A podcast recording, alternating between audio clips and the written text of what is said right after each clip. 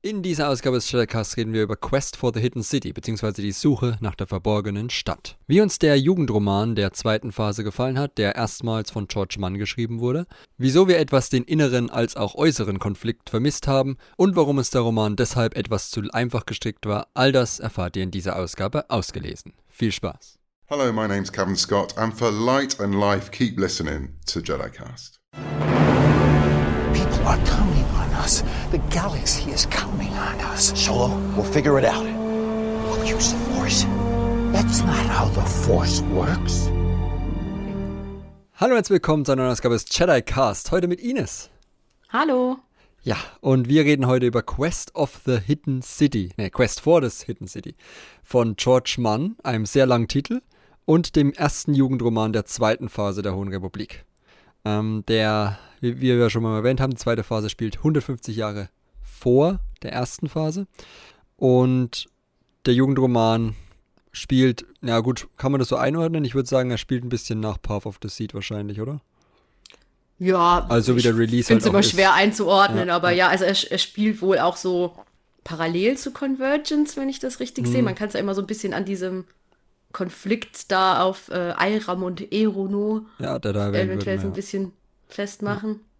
Ja, die spielen, glaube ich, alle nicht so, so weit auseinander, alle drei ja. Romane wahrscheinlich, oder? ja. Aber ich glaube, es macht wahrscheinlich Sinn, weil es ja so veröffentlicht wird, dass man den als zweites liest und ja. Der Auftakt ist es jedenfalls nicht, höchstens für die, Ju äh, für die Jugendleser. Jedenfalls, ähm, George Mann ist ein neuer Autor in der High, äh, High Republic, aber kein neuer Autor bei Star Wars. Der hat schon diese dunklen Legenden, Myths and Fables, Life Day Treasury und so, also diese Märchen-Sagenbände da geschrieben. Und das merkt man diesem Roman auch an, kann man schon mal sagen. Und der ist am 1. November 2022 auf Englisch erschienen und erscheint nach jetziger Planung dann voraussichtlich Anfang kommenden Jahres äh, auf Deutsch bei Panini wieder. Also nicht so spät wie bei Blanc Vallée dann wahrscheinlich. Convergence irgendwann 2025. Gut. Viel Spaß beim Warten. Ja, ähm, d- der Jugendroman behandelt auch eine recht abgeschiedene Story, würde ich sagen, die jetzt, also nach jetzigem Kenntnisstand nicht so viel mit der Haupthandlung zu tun hat. Und äh, führt uns aber so ein bisschen diese Organisation der Pathfinders da, die es da gibt und dieser Prospectors und so ein bisschen mehr vor Augen, was im Path of the Seed jetzt noch nicht so der Fall war. Das heißt, er erklärt uns ein bisschen, wie die Hyperraum-Exploration aussieht und so weiter und so fort. Gut. Wie immer, kurzer spoilerfreier Teil, danach gehen wir in den Spoilerteil über und sprechen wieder über alle möglichen Details. Und im spoilerfreien Teil, Ines, wir hatten jetzt schon drei Jugendromane in der High Republic. Wie haben die drei deine Erwartungen an diesen Roman beeinflusst? Ja, ich fand die in der ersten Welle ja äh, und in der ersten Phase ja sehr unterschiedlich gut. Also die beiden von Justina Ireland war, fand ich richtig klasse. Und den mittleren äh, Race to Crash Point Tower fand ich äh, eher vergessbar. Deswegen war ich jetzt gespannt, ähm, wie dieser jetzt werden würde, weil wir doch unterschiedlich, unterschiedlich hohe Qualität bekommen haben bisher. Ja. So geht es mir ähnlich. Also äh, Bewährungsprobe war, war eine Überraschung für mich, weil ich vorher ja Justina Irelands Roman zu, zu den Sequels äh, Funke des Widerstands nicht ganz so Spark gut of fand. Resistance, ja, ja. genau, Spark of Resistance äh, nicht, so, nicht so toll fand. Ähm, das lag aber dann wahrscheinlich eher an der Ära als an ihr.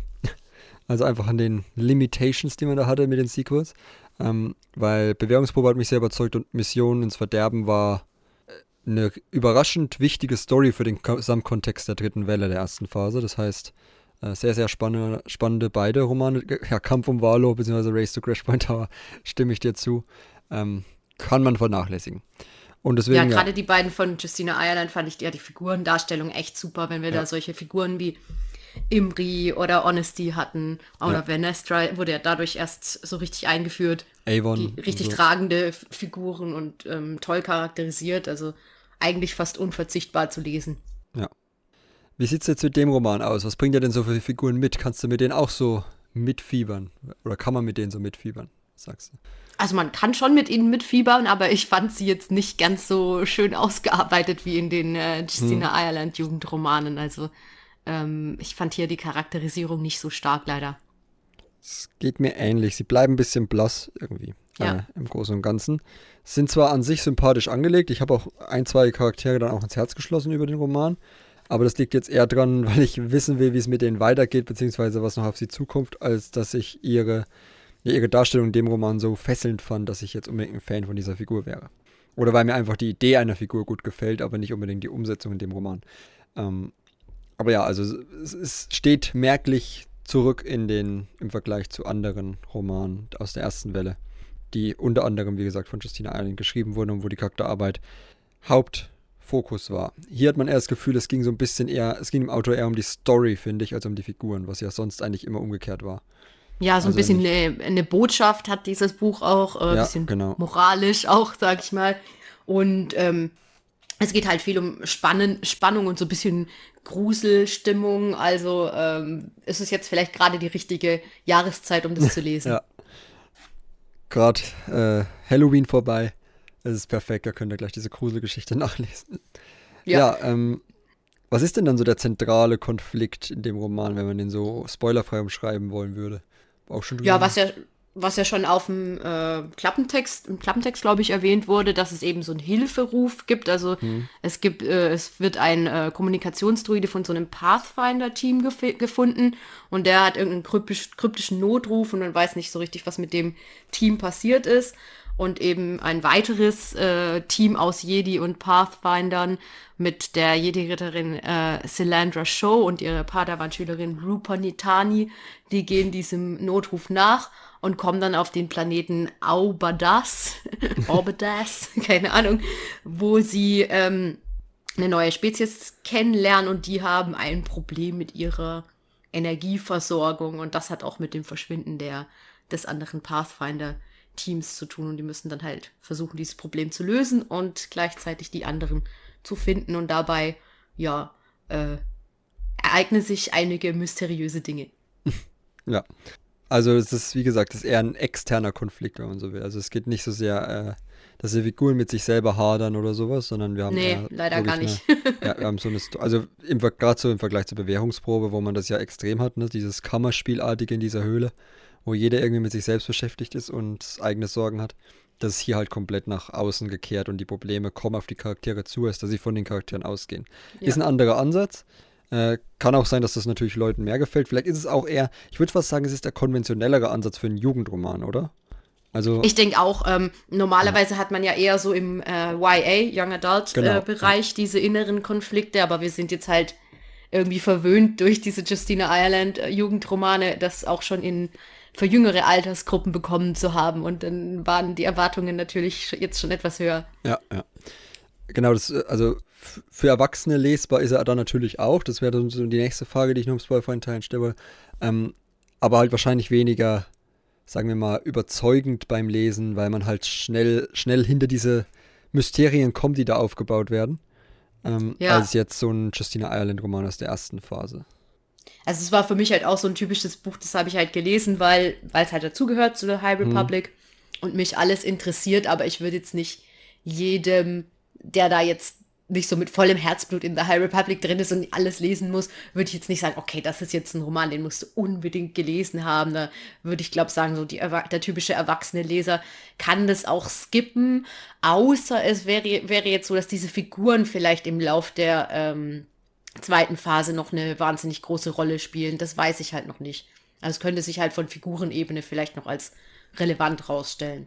Da würde ich aber auch dann gleich ergänzen, da wir da jetzt noch nicht so viel Charakterarbeit an den Figuren bekommen haben, ja. ist wahrscheinlich da, deshalb auch nicht gerade das Problem. Also zum Beispiel so Kann man dann wahrscheinlich auch im nächsten Roman noch einsteigen. Da, ich genau, glaube, es ja. ist noch nicht so viel an Infos über diese Figuren da drin, dass man das sagen, nicht ja. auch in der kurzen Rekapitula Rekapitulation in einem anderen Roman oder Comic oder was auch immer noch äh, reinbringen könnte. Ja, also zum Beispiel jetzt so, um die, wir müssen es halt mit der ersten Phase vergleichen, weil wir halt innerhalb von High Republic bleiben wollen bei der äh, Argumentation. Also für mich zum Beispiel, wenn ich jetzt Imri in Out of the Shadows, also dem Young Adult Roman der zweiten Welle der ersten Phase, ähm, gelesen hätte und hätte nicht diesen Konflikt und das, äh, sein, sein, seine Probleme in, aus die Bewährungsprobe und auch seinen Tritt in die dunkle Seite, äh, zur dunklen Seite und so mitbekommen, dann wäre das auf jeden Fall ein Verlust gewesen.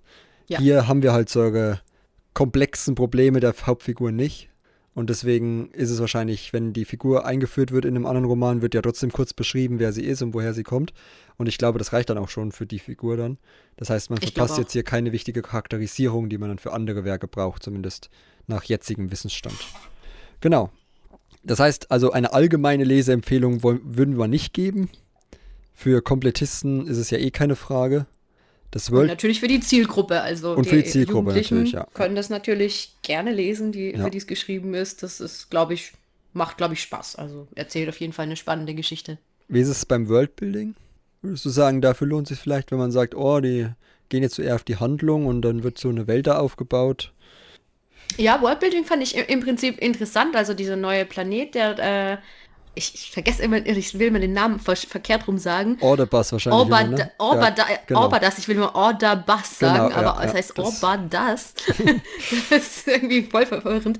Also, äh, das ist so eine, sind so Zwillingswelten, also da gibt es Orbadas und eben den Zwillingsplaneten Gloam und das sind so gegensätzliche Welten. Was genau äh, da passiert, sagen wir später vielleicht nochmal im Spoilerteil. Ähm, und auch die Katikut, die Spezies, die da wohnt, sind durchaus interessante Ideen, die da äh, ausgearbeitet werden. Also dafür lohnt sich auf jeden Fall. Ob das jetzt noch in weiteren Werken eine Rolle spielen wird, das bezweifle ich. Also Ja, es ist, es lohnt sich für das Buch an sich, wenn man Lust hat auf dieses Worldbuilding. Aber ich glaube nicht, dass man jetzt für High Republic an sich Worldbuilding verpasst, das in diesem Roman angelegt wird und woanders ausgebaut wird. Ich glaube, das wird dann keine Rolle mehr spielen. Glaube ich auch nicht. Also dafür ist der Planet zu unwichtig, zu abgelegen, zu zugeschnitten auf diesen Punkt, kann man einfach sagen. Oder auf diesen Roman. Ja. Da gibt es nichts weiter darüber hinaus, was noch spannend wäre, wahrscheinlich zu erzählen. Gut, dann wollen wir mal in den Spoiler-Teil übergehen. Also wie gesagt, ne, eine Leseempfehlung auf jeden Fall für die Zielgruppe, für High Republic-Komplettisten auch. Die Welt an sich ist auch nicht schlecht.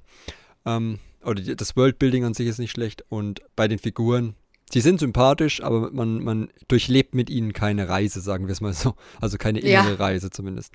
Von daher, ähm, da vielleicht ein bisschen die Erwartungen. Gerade wenn man halt sagt, oh, ich, die Jugendromane in der ersten Phase waren teilweise mein, in der ersten Phase waren teilweise mein Highlight, dann hier vielleicht ein bisschen die Erwartungen zurückschrauben Richtung Crash, äh, Crashpoint Tower und nicht Richtung Bewährungsprobe. Ja. Gut, dann kommen wir zum Spoiler-Teil.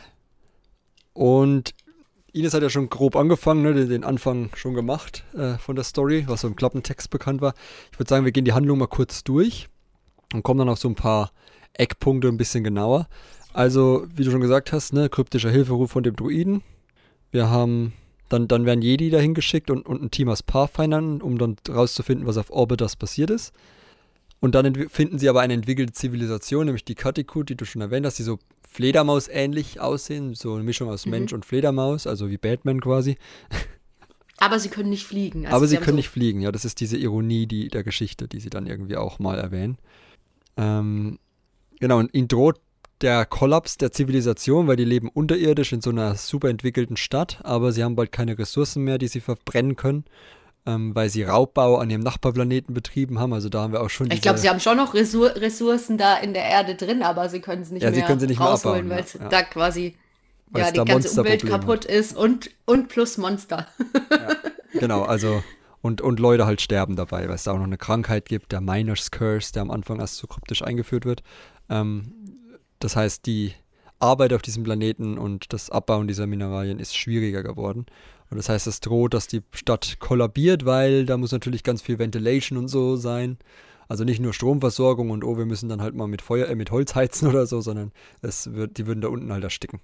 In dieser sehr ausgebauten Stadt. Die können halt nicht alle wegziehen.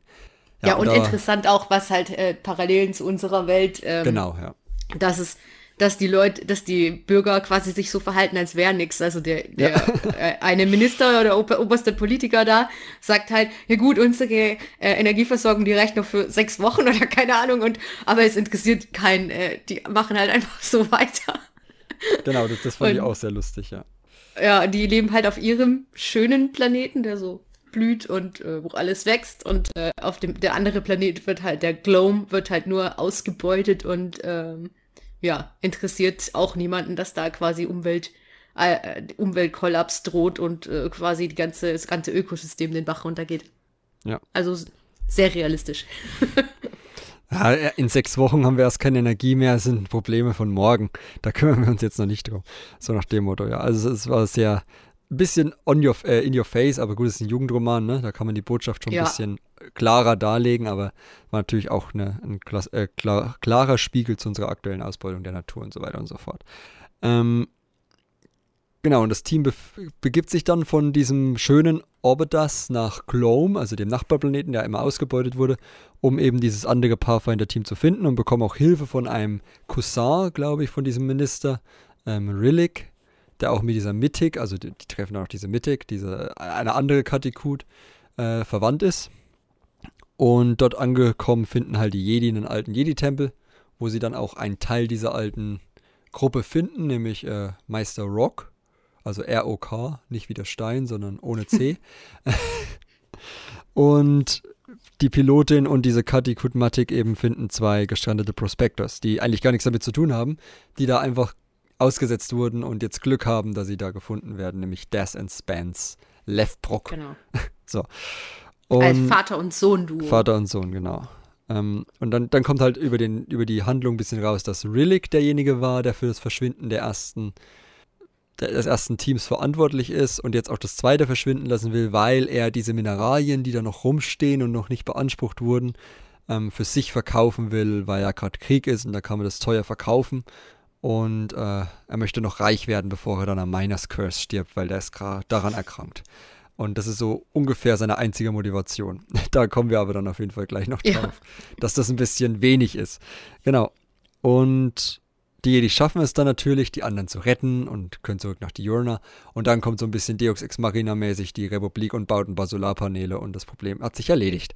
Ähm, Genau. Aber, aber gut, es ist halt wie gesagt. Und es, äh, es gibt noch sofort ein Medikament für diesen Miners Curse. Genau, das hat ja, auch das- nur das äh, zwei Tage gebraucht, es zu entwickeln. Ja, das hat diese hochentwickelte Zivilisation in 100 Jahren nicht geschafft, aber der Arzt auf dem Schiff hat es geschafft. Obig. Einfach mal ein paar Sachen zusammengepanscht und schon. Ein hat er- Genie. Ja, ein, Nobelpreiswürdig. auf jeden Fall. Medizinnobelpreis kann er kriegen. Gut. Und da kommen wir eigentlich schon zu dem ersten Punkt. So, es ist Harmonie an jeder Ecke, habe ich es mal genannt. Ähm, Mhm. Also wir haben junge Hauptfiguren, so mit, mit äh, Rupa Netani, das ist die Schülerin von Silandra Show, die du schon erwähnt hast. Die ist, glaub 14, ne? 14 Wenn ich mich richtig ungefähr. ja. Ich glaube, ich habe es auch irgendwo aufgeschrieben, aber ja. Ich glaube, sie ist 14 und der Das ist, glaub 12. Hm. Also so typische so übe, übliche Jugendroman-Charaktere Alter, halt. Ja. Ja. Etwas älter als die Leser wahrscheinlich dann Ja. immer. So, genau. Ähm, genau, das sind auch die beiden jugendlichen Hauptfiguren, Rupa Nitani und Des Lefbrock. Und Mittig, ich weiß gar nicht, wie alt die dargestellt wurde. Die die, ist schon, die ist schon erwachsen, oder? Die ist schon Also erwachsen, das, äh, okay. Ist mir jetzt, also ist mir jetzt nicht als jugendlich aufgefallen, vielleicht, Hm. weil es irgendwo gesagt wurde, aber Die Dietrix war, war ja jetzt auch nicht 20, so als. ne? Ja, also die, die ähm, äh, Katikut-Charaktere waren jetzt auch nicht so als die Identifikationsfiguren angelegt. Nee. Dazu waren sie zu unmenschlich, wenn man so will. Ja, Es ist ja immer so ein bisschen, ich glaube, Rupa war ja, ja, waren beide Menschen, ne? Das und Rupa. ja, Es ist ja auch immer so ein übliches Mittel, dass sie entweder sehr humanoid sind, also wie Vernestra, einfach nur grün halt, oder halt äh, wirklich auch Menschen sind. Das haben wir ja leider oft. In, äh, in Film und Fernsehen sowieso bei Star Wars, dass die Identifikationsfiguren immer Menschen sein müssen. Und äh, in Büchern leider auch noch zu häufig, finde ich. Da könnte man auch ja aber bei Jugendromanen finde ich das auch voll okay. Da Ja, ja, da schon, mal beim Erwachsenenroman ein bisschen diverser austoben. Ja, wenn ich so gucke, was, was wir halt da haben, ne? Wir haben halt bei Convergence, glaube ich, ist ja schon diese, dieses, dieser Kanzlersohn da, ne? Und, und Mhm. äh, diese Jedi-Ritterin, ich weiß jetzt nicht, wie sie heißt, aber auf dem Die auf dem Cover ist ja auch wieder ein Mensch, Ist auch ja. ein Mensch, der Sohn ist ein Mensch, das sind schon mal die zwei Figuren, die wir nach Klappentext wissen. Dann Path of the Seed war auch, na gut, da, gut, da war es wieder Gut, eher die das waren, Humanoide. die waren Ja. humanoid, ja. Ja, aber gut, immerhin, da war, glaube ich, gar kein Mensch so richtig, außer die Mutter, glaube ich. Ja, Ja. das, das ist eigentlich eine gute, gute, gute äh, Richtung dann schon. Also da auch gut gemacht. Rückwirkend auf den anderen Podcast nochmal. Sehr gut gemacht. Haben wir gar nicht erwähnt. Genau. Und die äh, beiden, also Rupa und das sind auch immer so gepaart mit den Autoritätspersonen. Und das hatten wir auch nicht in der ersten Phase. Sondern da waren die Kinder mal auf sich allein gestellt. In vielen Fällen. Ja. Hier haben wir immer diese Bezugspersonen. Also sie sind nie getrennt. Also das hat vielleicht, gut, er geht mal kurz da irgendwie raus und guckt sich die Umwelt an, weil sein Vater nicht richtig laufen kann durch eine Verletzung. Aber da rennt er halt auch zurück und dann schafft das schon, also ohne dass er jetzt groß Probleme hat. Und die verstehen sich aber auch alle immer gut mit ihren Kontaktpersonen oder ihren Bezugspersonen. Und dadurch gibt es halt, wie wir schon angedeutet haben im spoilerfreien Teil, keine richtigen inneren Konflikte. Ja, das finde ich irgendwie ein bisschen schade, weil da hätte man natürlich mehr rausholen können. Ähm, also gerade man hätte ja irgendeinen Konflikt zwischen Lupa und ihrer Meisterin oder irgendeine Unsicherheit, die sie hat, aufbauen können. Gut, sie fragt sich schon so manchmal so ein bisschen verunsichert, ob sie jetzt alles richtig gemacht ha hat, aber irgendwie so richtig tiefgreifend ist es jetzt auch nicht. Sie, sie fragt sich halt immer so, ob sie so auf die Macht so wirklich vertrauen kann, wenn sie, weil sie hat so eine bestimmte Wahrnehmung von der Macht, ähm, dass sie die quasi die Präsenzen so als unterschiedliche Farben sieht und dann auch erkennt, ob sie jemanden da schon mal gesehen hat oder nicht, weil die alle halt anders auf sie wirken. Und dann fragt sie sich halt, wenn sie da manchmal sowas wahrnimmt, ob sie dem dann vertrauen kann und so, aber es ist jetzt nicht kein wirklich äh, tiefgreifender Konflikt, wo sie jetzt äh, ein wirkliches Problem hätte oder so. Ganz, ganz normal einfach, dass wenn man natürlich was neu lernt, das noch nicht so richtig sitzt halt. Aber ich finde, da hätte man schon noch irgendwas eröffnen können zwischen ihr und ihrer Meisterin oder vielleicht auch zu, noch zu dem verschollenen Team weil da wurde ja auch, äh, also da war halt der Rock und ähm, der hat überlebt und die andere, sein Padawan Malik oder wie der hieß, ja, Malik. Ähm, der, der hat nicht überlebt und das Pathfinder-Team eben auch nicht. Und da hätte man ja zum Beispiel irgendwie auch der ähm, Rupert dann noch mehr Bezug zu dem Padawan zum Beispiel geben können, dass sie sich jetzt ganz arg Sorgen um den macht oder sowas, was dann vielleicht ein bisschen spannender gemacht hätte, aber äh, es war immer nur so, ja, auch gut, den habe ich halt mal gesehen. Aber kennt du ihn auch nicht so richtig und Rock auch nicht. Ich kenne ihn auch nicht wirklich, ob der. Den kennt nur meine Meister. Naja. ja. so. Oder zwischen Daz und seinem Vater hätte man ja auch irgendwie mehr Konflikt machen können. So, keine Ahnung, das jetzt, es wurde ja angedeutet, dass ähm, der Vater sich schon ein bisschen Vorwürfe macht, dass die, die, da jetzt gestrandet sind, weil er eben mit diesem Sunshine Dobbs sich eingelassen hat auf einen Deal und der die betrogen hat, also den wir auch aus Path of Deceit schon kennen. Und da könnte man ja dann zum Beispiel sagen, dass jetzt der Sohn so mega sauer ist auf seinen Vater, dass die jetzt hier festsitzen und äh, er hat es ja von Anfang an gesagt, dass man dem nicht vertrauen kann ja, oder was ja, auch ja. immer, dass irgend sowas in die Richtung oder dass der Konflikt noch ausgebaut wird, dass der, der Sohn gar kein Prospector sein möchte. Er entscheidet sich ja dann am Schluss dafür, Pathfinder zu werden, aber der, der Vater ist auch voll okay damit, der, der sagt dann, ja, okay, mach doch, äh, mach dein Ding, werd gern Pathfinder, ist jetzt auch nicht schlimm, wenn du meinen Beruf nicht über, übernimmst da hätte man halt den Vater noch ein bisschen vielleicht engstirniger machen können und sagen, hey, du musst auf jeden Fall das weitermachen hier unser Familienunternehmen oder so. äh, da wäre schon Potenzial für Konflikte da gewesen, aber die wurden irgendwie nicht äh, ausgebaut. Ja, also ich, ich, muss ja sagen, einerseits stimme ich dir auf jeden Fall zu. Ich, ich finde es auch schade, dass da so, dass das alles so blass geblieben ist, auch die Verbindungen zwischen den Meisterschüler und Vater-Sohn. Andererseits ist es natürlich auch schön, dass man mal etwas Harmonisches zeigt. Gut, die Frage ist, müssen beide harmonisch sein? Hätte man ja sich für eine ja. Seite, eine der beiden entscheiden können, die nicht harmonisch sind, die anderen halt so Vater und Sohn. Von mir aus können super harmonisch sein, aber zwischen der Meisterin und ihrer Schülern gibt es ein bisschen Stress, dass man halt ein bisschen Abwechslung hat. Aber andererseits ist es natürlich auch schön, wenn Jugendliche oder ja junge Leute das dann lesen und halt ein bisschen Harmonie auch haben, familiär, wenn sie sowas lesen und nicht, schon, und nicht auch wieder Konflikte und so ein Zeug zwischen Bezugsperson und ähm, Kind, was ja bei im ersten, äh, im ersten Phase zum Beispiel mit Avon und ihrer Mutter da, das war ja auch ja. immer nicht alles so ideal. Oder ähm, dann auch Vern und ja. Imri untereinander, war auch immer nicht so.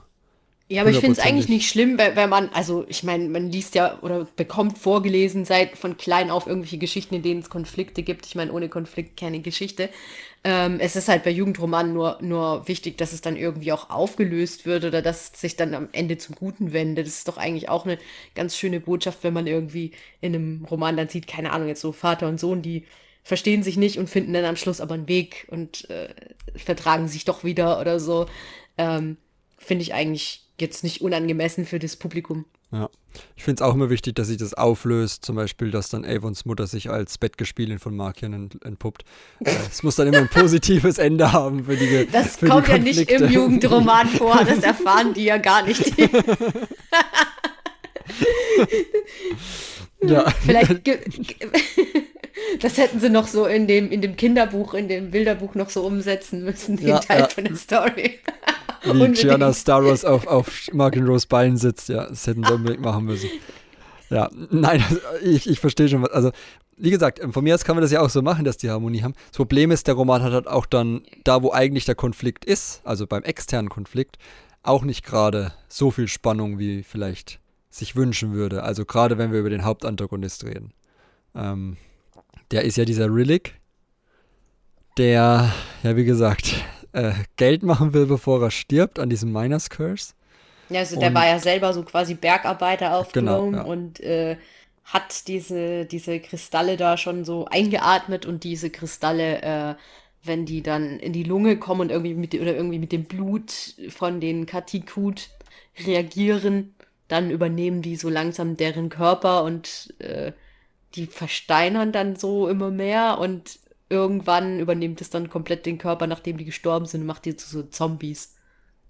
Ja, genau, also und das, das, das, das sieht er halt schon am Horizont und er möchte sich auch gar nicht helfen lassen oder so. Und äh, ist da voll ablehnend, weil er möchte noch diese drei Mineralien-Kanister, äh, die da stehen, verkaufen, bevor er stirbt, damit er noch richtig reich ist und noch zwei Wochen lang auf irgendeiner Kreuzfahrt wahrscheinlich, auf Galactic Star Tours noch durch die Gegend eiern kann. Und, und noch ein bisschen, nein, das stimmt, die gab es da noch gar nicht, die wurde erst in der ersten Phase ins Leben gerufen. Muss er noch 150 Jahre überleben. Ja, auf jeden Fall ähm, ja, ist das seine Zombie einzige. Geht das ja. ja, als Zombie geht es dann ja, als Untoter. Weiß noch nicht, ob er dann an Bord kommen darf. Ähm, ja, genau, also das ist so, das war halt seine einzige Motivation, das war dann, schon ein bisschen platt. Also er hat halt keine wirkliche Motivation gehabt. Er war ein bisschen, einmal war diese, diese, dieser Hass auf sein Volk so, weil er halt quasi da gearbeitet hat und geschuftet hat und dann das, diese Krankheit bekommen hat. Und als Dank wird er jetzt fallen gelassen und muss sterben, weil die keine Heilung finden. Aber ansonsten war halt da nicht viel. Bis auf, ich will reich ja, werden, obwohl es keinen Sinn mehr ich macht. Ich konnte es halt nicht so wirklich nachvollziehen. Ich meine, äh, wenn er schon so merkt, dass ihm so richtig schlecht geht, aber dann da noch so irgendwie versuchen muss, irgendwelche Leute in die Falle zu, zu lenken und da Geld zu bekommen. Man würde doch denken, wenn es einem so körperlich schlecht geht, dass dann irgendwie Geld nicht mehr so eine Rolle spielt, vor allem wenn man denkt, dass man keine Aussicht mehr auf auf Heilung hat. Also wenn er jetzt sagen würde, das Geld braucht er irgendwie, um sich die Heilung leisten zu können, oder er mhm. hat einen bestimmten Traum, wozu er das Geld braucht, äh, um, um noch dies und diesen und jenen Planeten sehen zu können und da dann zu sterben, okay, dann hätte ich es noch verstanden, aber so einfach nur so, oh ja, ich sterbe bald, jetzt schnell noch Geld, äh, konnte ich nicht so nachvollziehen. Vor allem hat er auch keine Verwandten oder keine Kinder oder so, wo man sagt, ich möchte für meine Kinder irgendwie vorsorgen, ja. was ja dann auch so ein bisschen diese menschliche oder katekutische Komponente mit reingebracht hätte in diese ganze Sache. Also dass man, dass man, dass er auch wirklich eigentlich der Antagonist ist und das alles tut was er tut, aber eigentlich für das Gut, also für seine Kinder oder so. Da hätte man auch einen komplexeren ja. Antagonisten gehabt. Aber sowas halt wirklich einfach nur, ich möchte noch schnell reich werden, das hat zwar eigentlich überhaupt keinen Sinn mehr, aber ich mache das jetzt trotzdem. Und das war halt ein bisschen wenig einfach, meiner Meinung nach. Also, ja. Ja, absolut. Kann man, kann man sagen, kann man nehmen, wie man will. Und das, genau, das ist halt das, ähm, für einen Jugendroman ist so eine Art Antagonist jetzt nicht das, doch ist eigentlich das Problem, weil Kindern kann man oder Jugendlichen kann man auch mehr zumuten als eine, so, so eine platte Motivation. Problem ist, wir haben halt zusammen mit diesen fehlenden inneren Konflikten halt dann überhaupt keinen spannenden, so richtig Konflikt in diesem Roman. Also es wird halt Spannung erzeugt durch diese Monster, aber so der, der Konflikt fehlt. Also bei, bei zum Beispiel, ich hab, musste dann auch zurückdenken, also Antagonisten waren jetzt auch abwesend eigentlich, in, zumindest in die Bewährungsprobe. Ich meine, das waren die beiden Nihil, die damit auf diesem Planeten gestrandet sind. Ja, aber Oder die waren jetzt ziemlich genau, dumm. Die waren, genau, die waren jetzt auch nicht spannend als Antagonisten. Das waren halt die Nihil und die waren böse. Das war, das war alles, was die halt, also die Fußsoldaten der Nihil waren ja schon immer nicht sehr viel mehr als das. Jetzt so Markien und so vielleicht ein bisschen spannender. Aber die beiden, die da auf diesem Planeten da waren, die waren auch nicht spannend, aber wir hatten halt die inneren Konflikte. Und wenn ja. wir jetzt aber hier eine Ja, ich denke, dass, dass es hier einfach die Kombination ist, dass genau, äh, ja. die, die Protagonisten sind nicht so richtig spannend von ihren Motivationen her und Antagonist auch nicht. Irgendwie, äh, ja, addiert sich das dann so ein bisschen. Ja. Deshalb, ja, gibt es hier und da halt so ein bisschen äh, eine Ernüchterung. Wie gesagt, es gibt ein bisschen Spannung dann bei den Monster-Sache, da kommen wir gleich noch drauf. Aber ansonsten bisschen blass einfach so von, von dem Konfliktpotenzial her, der Roman einfach. Nicht, dass die Action fehlt, die gibt schon ab und zu, aber so das, das, was alles umspannt, ist irgendwie ein bisschen wenig. Und äh, ist aber immerhin ein sehr abwechslungsreiches Team. Ich glaube sogar teilweise, ich weiß nicht, hast du das erwähnt, dass es dir ein bisschen zu abwechslungsreich war? Mit den ganzen verschiedenen Point of Views und Wechseln? Äh, ja, ja, also ich finde, es war ein bisschen viel Figuren dafür, dass die dann nicht so gut ausgearbeitet waren, ja. weil also jetzt die ähm, ich fand jetzt die nicht Jedi-Charaktere und nicht und die, also alle Charaktere außer jetzt den beiden Jedi und ähm, dem Vater-Sohn-Team waren jetzt nicht so arg ausgearbeitet. Also wir haben da noch diese Pilotin, Pilotin Dietrichs und äh, Obig den äh, Arzt und dann eben noch die Katikut-Charaktere und dann noch diese zwei Ingenieure plus die Droiden, die sie noch dabei haben. Und da wurde dann oft immer noch so zwischen den Perspektiven gewechselt, aber man hatte halt gar nicht so viel Bezug zu diesen anderen Figuren, weil die so recht wenig vorkamen oder nicht so ausgearbeitet waren. Und es war dann halt noch so, dass diese, diese, diese Perspektivwechsel noch dazu beigetragen hat, dass man ähm, schneller dieses Rätsel um die, um Gloam und diese Monster lösen konnte, weil man halt Input von allen Figuren, die parallel an dem Rätsel gearbeitet haben, bekommen hat und so, dass man als Leser dann irgendwie viel schneller rausbekommen hat, was los ist, als die Figuren, was immer ein bisschen schade ist. Also wie gesagt, ich weiß nicht, ob es für die äh, Leser äh, jetzt Zehnjährige oder so genauso gewesen wäre. Vielleicht sind die dann, wären die dann nicht so schnell drauf gekommen. Es kann sein, dass es da kein Problem ist. Aber für mich war es halt so, dass ich durch den Perspektivwechsel noch schneller drauf gekommen bin, was mit den äh, Monstern los ist und warum, warum da auf Gloam ähm, immer mysteriöse Todesfälle gewesen sind und so weiter äh, da ich eben so viele Infos hatte, die die Charaktere alle nicht hatten, weil die sich größtenteils nicht austauschen könnten, konnten da die Kommunikationssysteme fast die ganze Geschichte lang nicht funktioniert haben. Ja, das, das ging mir auch so. Ähm, also noch kurz zu den anderen Figuren. Amos und Kam fand ich eigentlich ganz nett. Also die, die Kapitel mit denen vor allem, diese, äh, die sich ja immer so ein bisschen gegenseitig auch aufgezogen haben. Ähm, so, so als Comic Relief teilweise. Auch die Druiden ja. waren ja eher so ein Comic Relief zwischendrin. Also die ja, die haben, haben sich ja nur die ganze Zeit gestritten irgendwie. Ja, wer, wer am faulsten ist, so nach dem Motto der die Druiden. Ja, wer, wer gerade fauler ist, ist der andere.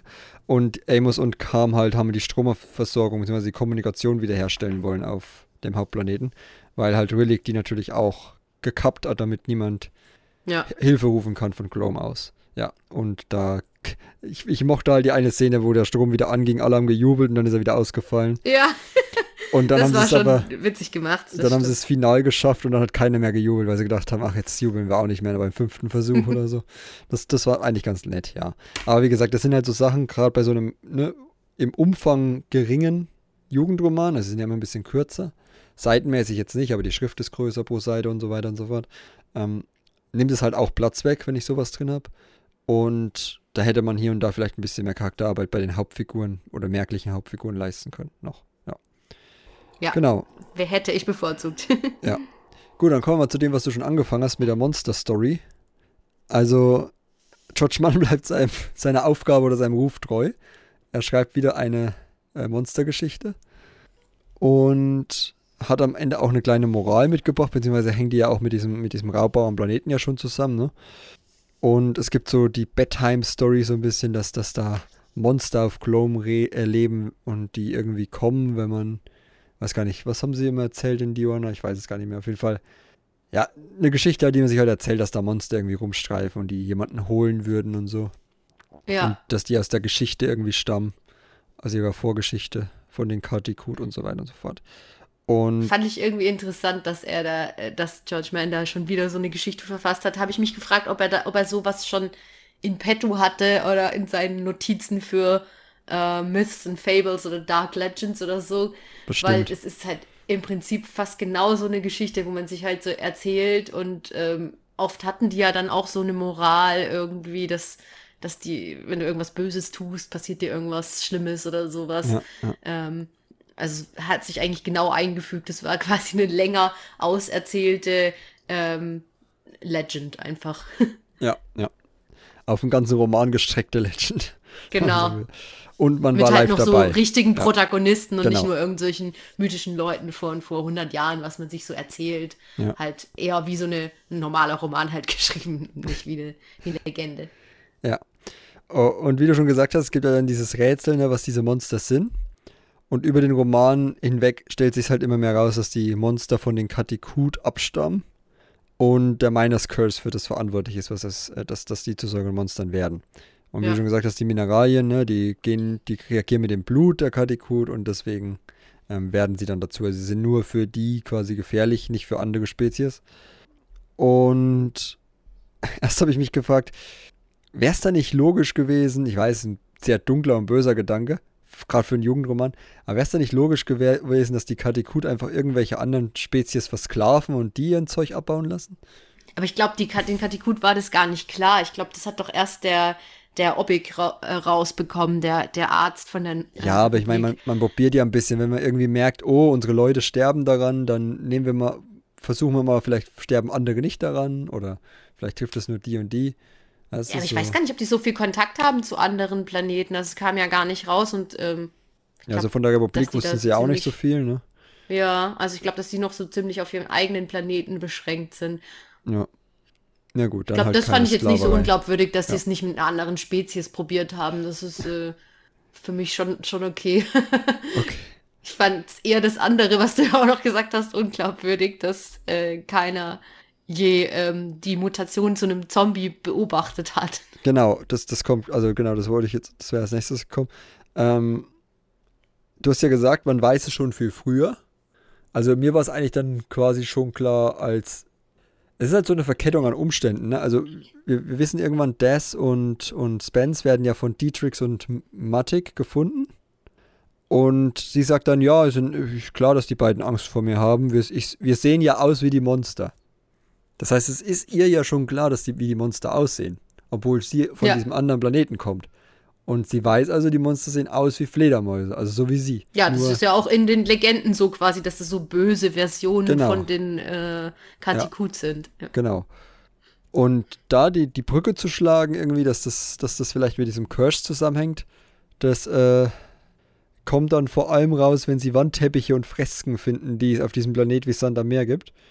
Ja, ich fand vorher schon, als der Ob Obig doch, äh, der, der forscht ja an dem, äh, an dem Relic dann ja. und seinem Miners Curse und dann sagt er doch so, ja, also irgend, oder findet dann irgendwie raus, ja, das führt, führt zum, zum Tod äh, bei den meisten, aber es könnte dann quasi nach dem Tod auch noch weitergehen oder so. Ich weiß nicht mehr, wie es da ausgedrückt wurde an der Stelle, aber. Ja, weil die wie so Parasiten so, sind, dieses Mineral. Ja, so pa ja. genau so parasitenmäßig und dann, dann war mir das, an der Stelle war es mir ganz klar, dass das genau ja. das ist, was passiert ist, dass die quasi dann so den Körper über, übernommen haben und die so zombie-mäßig dann auferstehen und eben als Monster auftreten. Ja, und, und wie gesagt, als die Jedi das erste Mal auf die Jonas sind, wird ja auch gesagt, dass der Miners Curse schon länger existiert und dass da immer wieder Leute dran erkrankt sind und dran gestorben sind, ja. Aber ach, dass es dann wirklich nie passiert ist, dass man mal diese Verwandlung miterlebt hat. Und da ja, komischerweise ist es immer nur bei den Leuten auf Gloam äh, passiert irgendwie. Irgendwelche, ja. die dann da in den Minen waren oder so und da verloren gingen, die wurden dann zu, zu den, äh, zu den Monstern, aber die, die dann so zurückkamen und gelitten haben und so, die sind immer gestorben. Ja. Und haben es nie, nie gesehen, dass da mal einer zum Zombie geworden ist. Gut, vielleicht gibt es da noch so eine interne Logik, dass irgendwie die Mineralien auf anderen Planeten nicht diesen Prozess durchlaufen können, sondern dann sterben, wenn der, wenn der Wirt Wurde aber nicht gesagt. Wurde nicht gesagt. Ja, wie gesagt, vielleicht ist es so ein, da, da forscht Obig noch dran. Das findet er schon noch raus. Ähm, Bestimmt. Ja. Aber wie gesagt, was ich halt noch so ein bisschen komisch finde, ist halt diese Enthüllung mit den Wandteppichen und den Fresken, die es da gab. Also jetzt abgesehen nur von dieser Krankheit, sondern auch so, oh, wir stammen eigentlich von Glome und hatten damals schon das Problem, dass immer mehr Leute zu diesen Monstern geworden sind. Deswegen sind wir dann nach Orbidas geflohen oder umgesiedelt. Und das ganze Zeug, was die da finden in dieser alten Stadt, die ja aber vorher schon wieder erschlossen wurde, diese alte Stadt. Weil sie ja vorher schon wieder diesen, diesen, ja. diesen Miners, äh, ja, den, den, den äh, Minenschacht da geöffnet haben, um diese Mineralien daraus zu fördern. Und das hat der Rillig nicht alleine gemacht, er war ja nur einer der Arbeiter.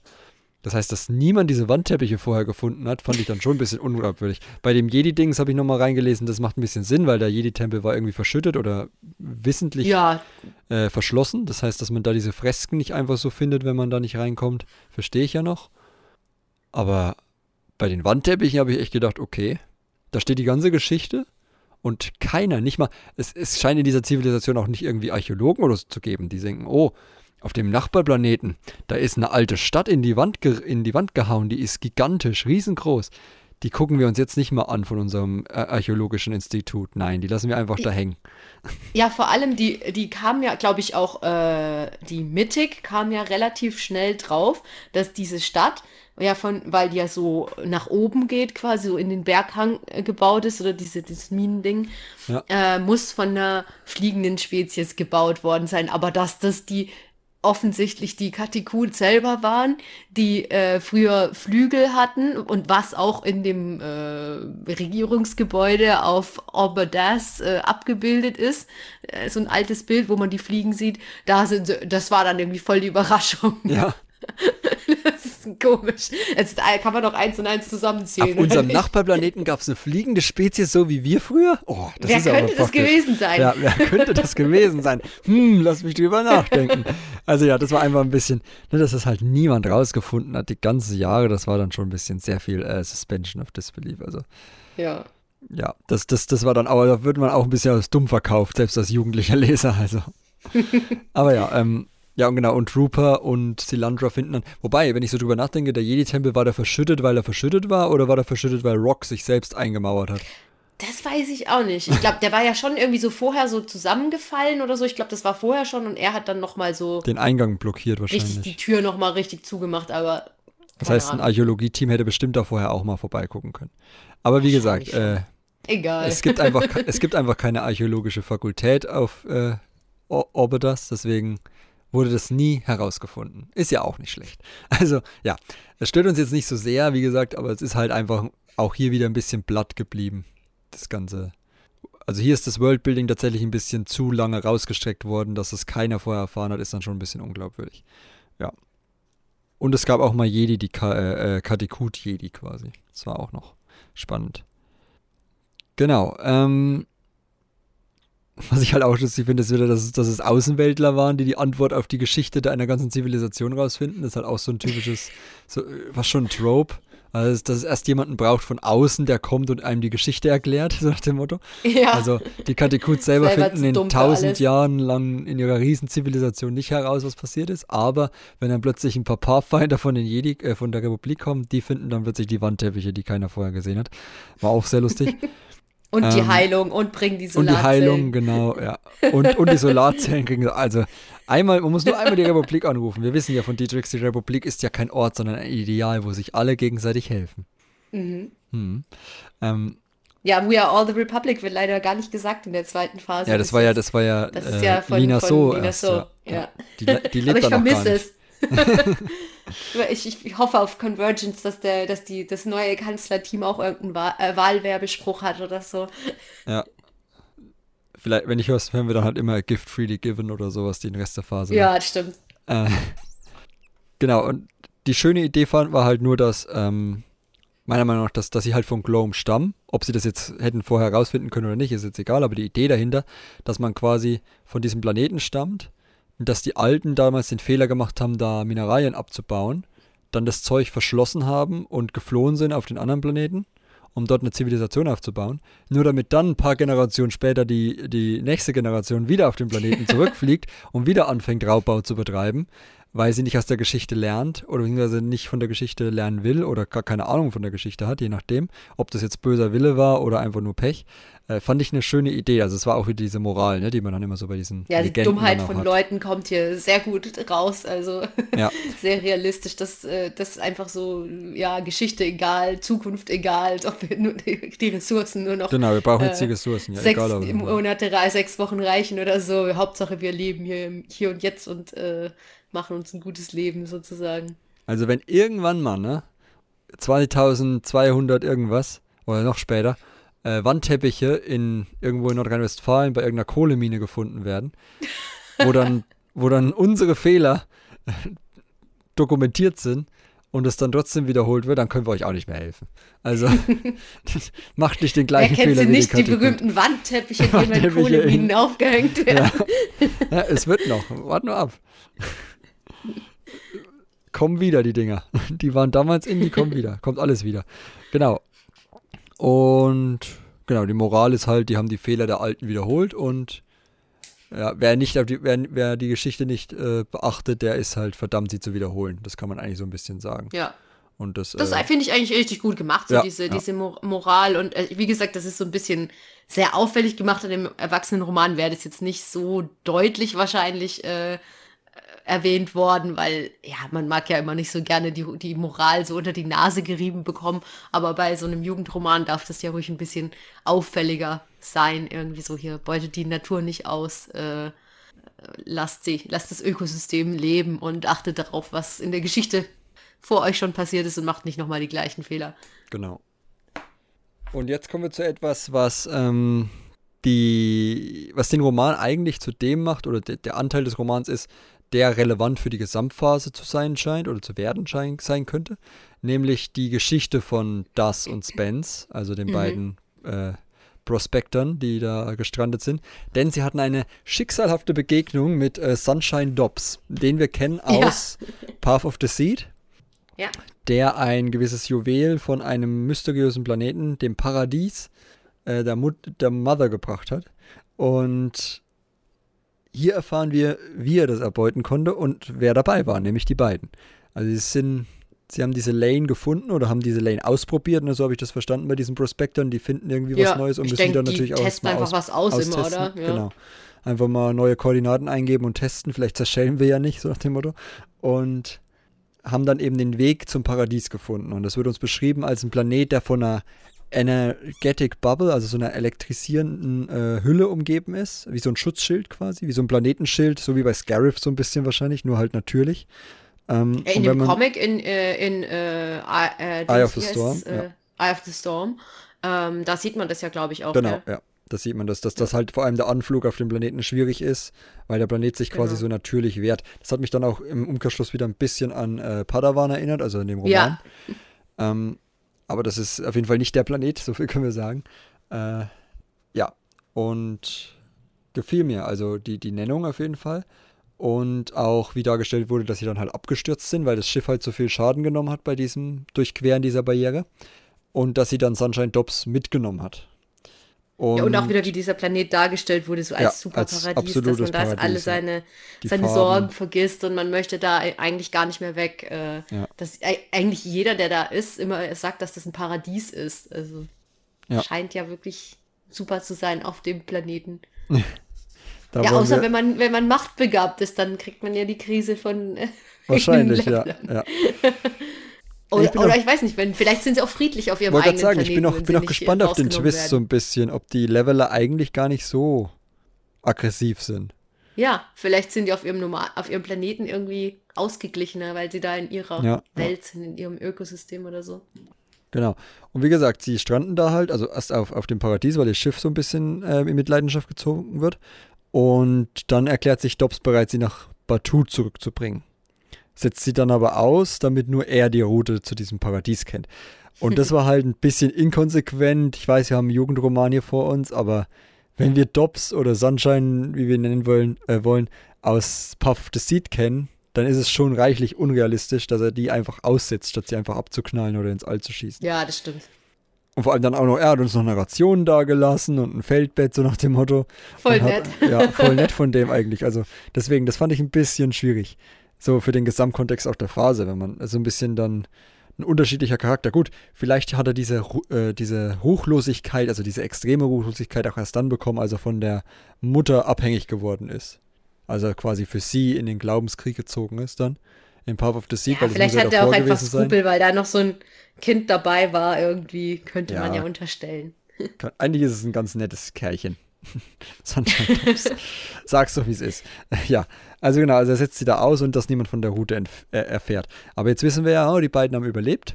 Das heißt, die Angst, die er in Path of the Seed hat, dass jemand wie dieser Santecker, der da mal kurz vorbeischneidet in Path of the Seed, ähm, die Route erfährt, die hat sich jetzt erledigt, denn die Rude hat schon jemand erfahren, er kann aber nichts dagegen tun, weil ja. er nicht weiß, dass die beiden überlebt haben. Zumindest stand jetzt. Und. Ja, mal gucken, was die noch mit ihrem Wissen dann machen, ob die das jetzt versuchen zu verkaufen oder ob die Republik von denen das dann erfährt. Ja, wie gesagt. Wurde also ja gar nicht mehr angesprochen, was die jetzt äh, ja. vorhaben mit ihrem. Also ich, ich kann mir halt vorstellen, wir wissen ja aus auch wieder Puff das sieht, dass auf Dobbs auf jeden Fall ein Haftbefehl ausgestellt ist. Wegen ja. dem, was er in dem Roman aber auch gemacht hat, also in Path of the Seed. Wenn sie jetzt den Namen natürlich irgendwann mal erwähnen, dann kann schon sein, dass die da irgendwie eins und eins zusammenzählen und vielleicht dann auch die Jedi danach äh, Nachforschungen anstellen, wenn hieß, oh, da war auf Dalna und oh, da haben wir diese zwei, äh, diese zwei Jedi gefunden auf Dalna da am Ende von Path of the Seed. Ja. Ähm, ja, aber ansonsten das halt höchstens, wenn er jetzt hier ein Pathfinder werden will. Ja. Und wir deswegen. haben ja äh, Quest for Planet X haben wir ja, oder Planet X, äh, schon am Horizont. Und das klingt schon sehr danach, dass wir dann zu diesem Planeten da wahrscheinlich reisen werden. Ja, vielleicht ist ja dann Daz daran auch beteiligt. Genau, als, ja, dass er äh, dann irgendwie- Nachwuchs Pathfinder oder Pathfinder Azubi oder so. ja, ein Jahr später oder so dann da schon irgendwie in der Ausbildung mit hinreist, weil er halt weiß, wo es lang geht. Also weil er den, weil er schon mal da war. Ja. Oder so, ja. Ähm, da wird es halt nur schwierig, meiner Meinung nach, wenn man den Planeten dann wirklich nicht als so harmonisch darstellen will. Zumindest, ähm, ja, ich denk mal, da muss dann unter der Oberfläche irgendwas brodeln. Kann ja nicht sein, dass dieser Planet einfach wirklich nur nett ist. Äh, Ja, vielleicht sind die Leveler dann schon aggressiv, weil man schon welche weggenommen hat oder so. Ja, ja, wie gesagt, das ist halt das Problem. ne? Man kann die Level halt dann nicht so dra dramatisch darstellen wie vielleicht in einem Nicht-Jugendroman. Ich weiß nicht, ob man dann plötzlich einfach Leute versteinern kann und sterben lassen kann. So, Rupert, oh, Oh, warum nicht? Wenn, weil, wenn du siehst, was in Märchen immer alles passiert, das äh, ja, gut, aber kann ja, man gut. auch mal jemand versteinern lassen. Von wem wird eigentlich Planet X geschrieben? Auch von? Auch von von George? Mann, oder? Ich, weiß- oder, ich weiß gar nicht. Hab ich, wollte ich noch raussuchen, habe es mir gerade wieder eingefallen. Äh, Ich guck mal kurz in die Timeline, da geht's glaube ich am schnellsten. Äh, heißt für Planet X. Tessa Cretton. Stimmt, Tessa Cretton schreibt Oh, den allein. okay. Das ist ihr, das ist ihr, äh, Ach, ja, stimmt. ihr Solo-Roman dann quasi. Hat ja zusammen mit Ja. äh, Justina Allen Path of the Seed geschrieben und jetzt schreibt sie dann in der zweiten Phase den allein. Ja. Genau, also das könnte spannend werden. Gerade wenn wir jetzt so an Dobbs denken, ne, da war ja dann auch in ihrem Roman in Path of the Seed eine größere Rolle. Vielleicht äh, Ja, kommt er dann hier auch nochmal raus. Vielleicht ist er dann hier auch so der Antagonist. Kann man ja schon mal ein bisschen spekulieren. Im April 23 wissen wir mehr. Also warten wir gespannt, mal ab. ja. Oder schon vorher, wenn wir den Klappentext bekommen oder die Inhaltsangabe. Gut, dann, genau, dann gibt es noch so ein paar Ausblicke, die wir in dem Roman werfen sollen. So, der Schatten wird vorausgeworfen, wenn man so will. Also wir erfahren am Ende des Romans von einem Friedensvertrag, der jetzt ausgehandelt werden soll zwischen Iram und Aeronor auf Jeddah, auf neutralem Boden quasi. Ähm, wie gesagt, wir haben Convergence jetzt noch nicht gelesen, das heißt, es wird wahrscheinlich dann damit zusammenhängen oder wir werden dann erfahren, wie es ja zu diesem das, Frieden das kommt. steht ja da im Klappentext drin, Genau, dass, dass ja. da diese Verhandlungen dann stattfinden oder der Friedensvertrag unterschrieben werden soll. Genau, ja. Und das heißt, da kriegen wir dann das letzte Puzzleteil für diese ersten drei Romane, weil, wie gesagt, der Krieg wird ja immer wieder mal erwähnt, auch in Power of the Seed ein paar Mal. Und war ja hier auch der, die Motivation dafür, die Mineralien zu verkaufen, weil aktuell jeder Sprit braucht in diesem Krieg. ähm, ganz wichtig. Die Preise sind nach oben äh, geschnellt wegen der äh, Treibstoffkrise. Und wir wissen auch, dass die Landra Show nach Jeddah gehen möchte, um dorthin zu pilgern. Hätte sie sich mal einen anderen Moment raussuchen sollen, finde ich. Ja, Wenn, wenn wir an da wird sie Battle of Jeddah nicht denken. ihren Frieden finden. Na, vielleicht den ewigen Frieden. Also, Vielleicht das. ja, also, ja, wir wissen ja von, schon vom, vom Hörspiel Battle of Jeddah. Also, ich glaube auch nicht, dass das, mittlerweile glaube ich nicht mehr, dass das äh, quasi so ist, weil man halt Werbung machen möchte für die Sachen, dass der Titel schon raus ist, sondern er bewusst raus ist, der Titel von diesem Hörspiel. Damit man immer schon Angst bekommt, sobald mal der Name Jeddah erwähnt wird, dass dann irgendwas passieren kann. Und äh, ja, ich habe es aufgeschrieben, ich sag mal so, vielleicht hat Rupert im nächsten Roman dann einen inneren Konflikt, an dem sie arbeiten muss, weil Wenn ihre dann ihre Meisterin Meisterin stirbt. bei ihrer, bei ihrer Tätigkeit als Schild Ja, das Genau. zeitlich segnet. ja. Dann kriegt sie dann wie, wie bei äh, Falcon and the Winter Soldier das Schild von Silandra Show in die Hand und, und ist dann die nächste Captain, Oh. Captain America. Ja. ja ein Ja, bisschen das, war das das kann schon. tatsächlich sein, dass die das, das Schild dann da übernimmt. Also wir haben wir sind gar nicht so drauf eingegangen, dass das der, der quasi die einzige Charaktereigenschaft von Cylinder eigentlich ist, dass sie quasi ein, ein Schild als zusätzliche Waffe hat und dass sie sagt so, sie möchte Eigenschaft. das Schild sein. Der- Schild, muss man sagen, glaube ich, der Schild sein.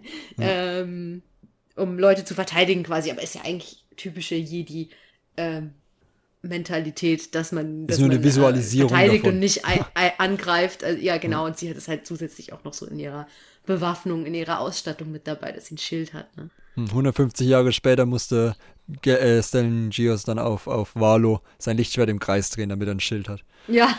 Damals genau. hatte, man, hatte man noch eins auf dem Rücken.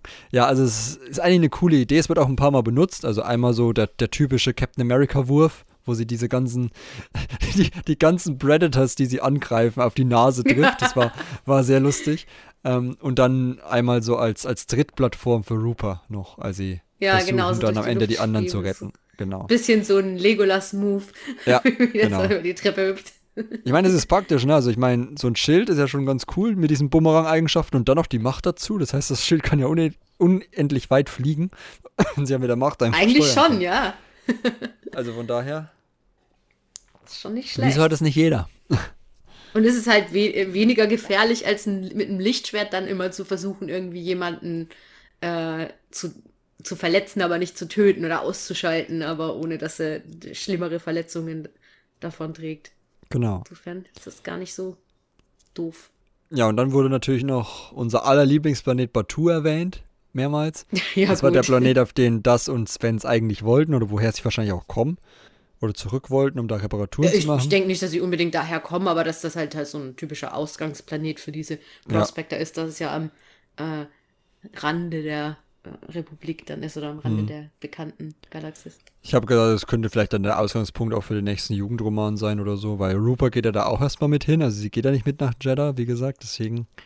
Ja. Ja. Und ich will jetzt nicht so viel Foreshadowing hier äh, vielleicht reininterpretieren, aber sie bringt halt Rock, das Lichtschwert von Malik, was sie dann am Ende aus diesem Dingsbums mitkriegt, ne, aus diesem Tunnel. Ja, das, das, das, das stolpert sie dann irgendwie noch Ja, so ganz zufällig. Ups. drüber. So, hä?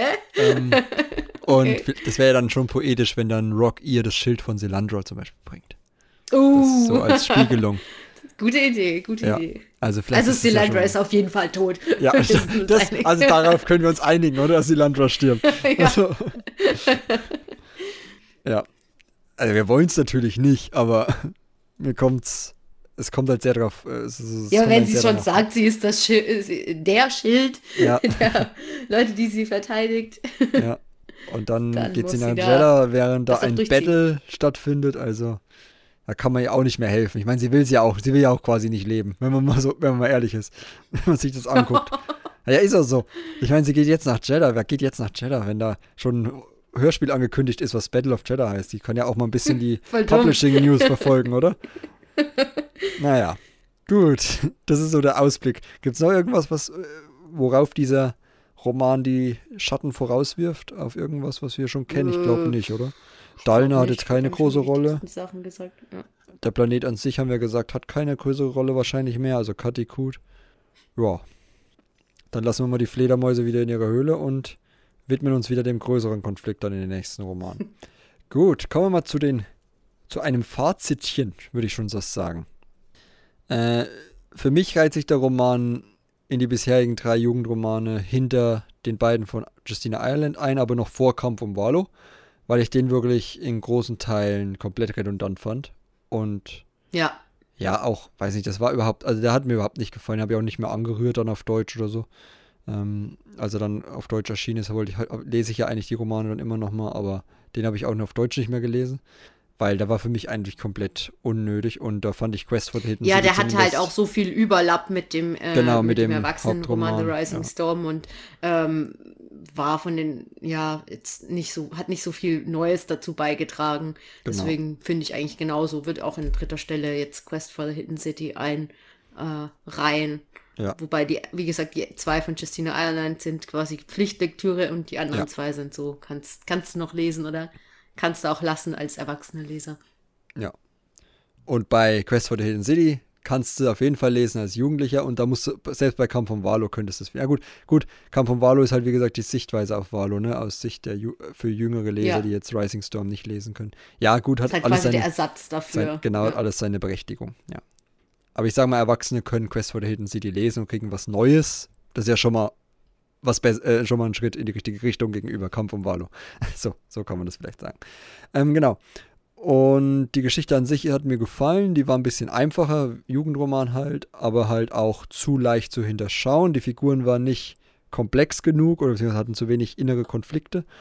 Und ich freue mich auf manche Figuren, wie zum Beispiel auf das Zukunft bei den Pathfindern. Aber das liegt dann eher oder an, auf Silandra Shows Schicksal, freue ich mich auch.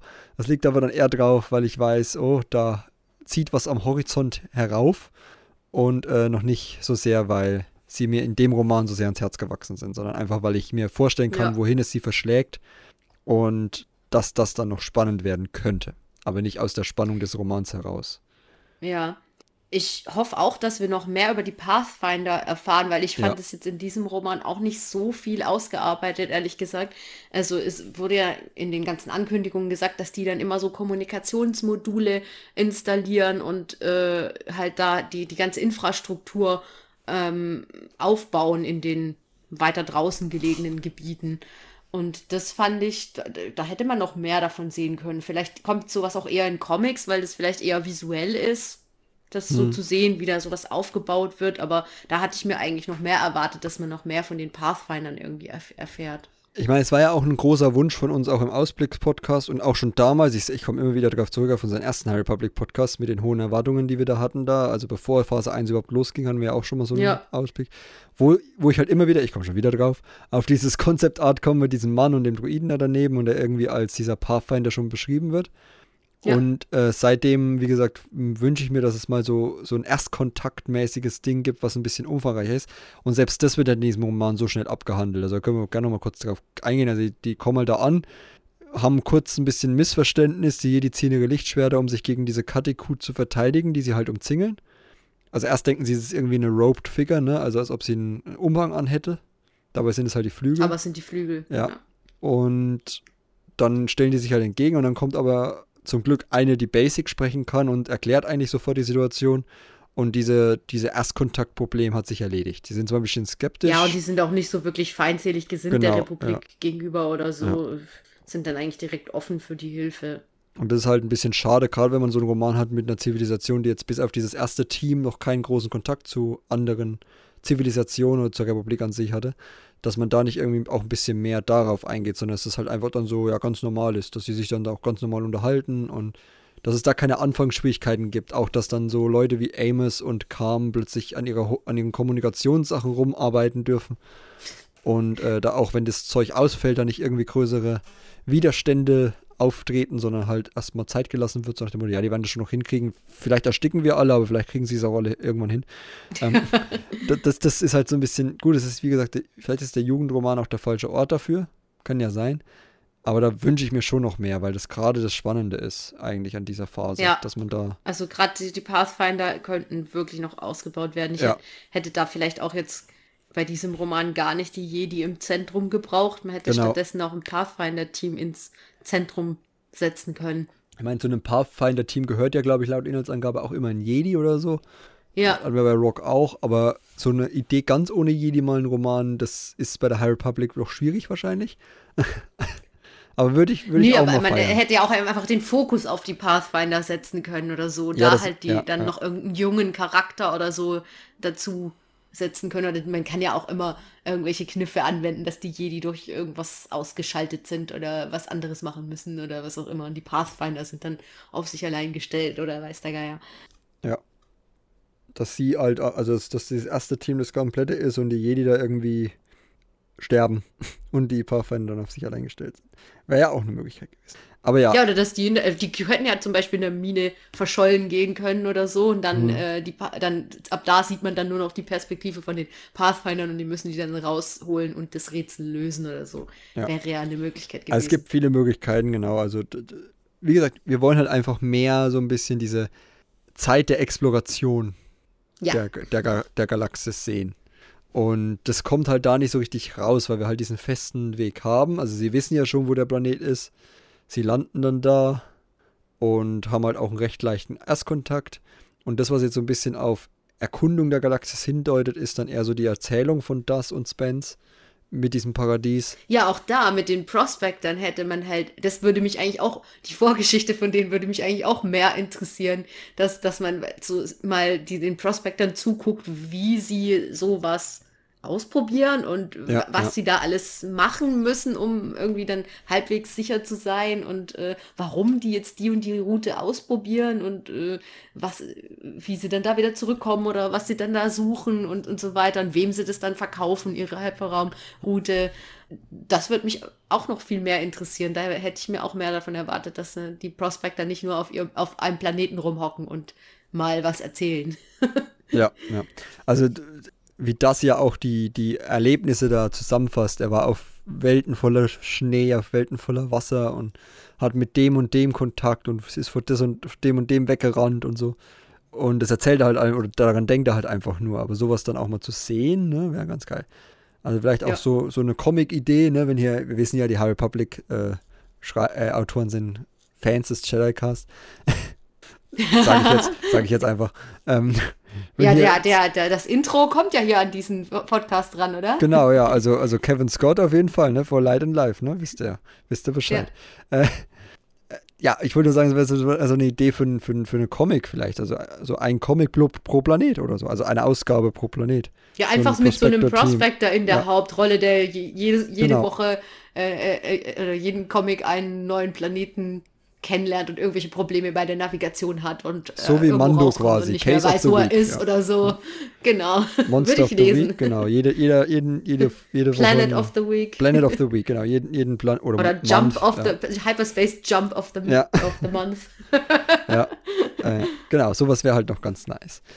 Um halt einerseits ein bisschen von den Jedi wegzukommen, andererseits halt auch diese Versprechung dieser Phase ein bisschen äh, auszubauen mit wir, ne? Wir wollen hier die Prospektor sehen und die Erkundung. Ja. Mal schauen, vielleicht kriegen wir noch irgendwann den Erstkontakt mit dem Tokruta, der ja auch nicht so gut verlaufen sein soll und auch 150 Jahre in der Vergangenheit Stimmt, liegen muss. Ja.